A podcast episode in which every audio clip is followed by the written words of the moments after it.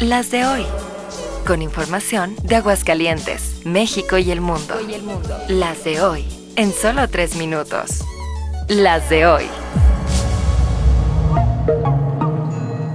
Hoy es martes 16 de mayo, soy Joaquín Martínez y estas son... Las de hoy. Caminito de la escuela apurándose a llegar. No cabe duda que Dios tiene a sus consentidos. Y que bueno, se lo merecen. Una de las noticias importantes de la víspera es el anuncio de aumento salarial para maestros y maestras de México de 8.2% y con el compromiso de que como mínimo cualquier docente en este país gane 16 mil pesos al mes, de ahí para arriba. Idea que ha sido bien recibida por el sindicato. Las de hoy. Otro escándalo en la 4T.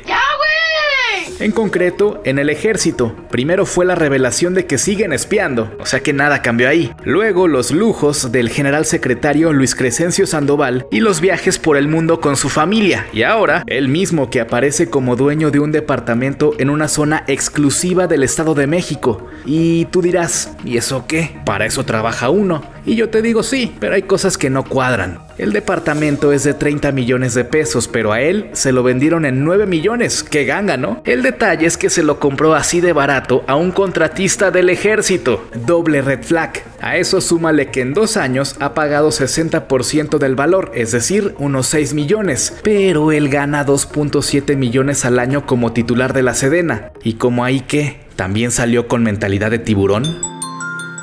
Las de hoy. Everybody get up, it's time to slam now. We got the real jam going down. Welcome to the Space Jam. Hoy inician las finales de la NBA y pintan para ser de época. La final de la conferencia oeste pone frente a frente a los Nuggets contra Lakers y en el este mañana se ven las caras Celtics y Heat. Son 7 juegos en total en cada serie y avanza el que gane 4. Queda en el aire la pregunta de si este es el último baile de LeBron James. El máximo anotador de la historia tiene 4 títulos en su haber y busca completar la manita. Las de hoy.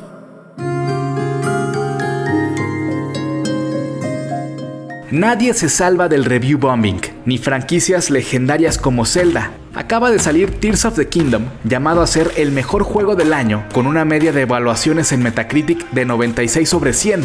Para los críticos, una obra maestra, pero para el usuario, una basura. O por lo menos eso han dicho quienes, sin tiempo lógico para haberlo jugado, le ponen cero de calificación. Eso es el review bombing, otra de las prácticas modernas de toxicidad en Internet. Con la producción de Alejandro Gómez y guion de Joaquín Martínez, estas fueron Las de hoy. Síguenos en redes sociales.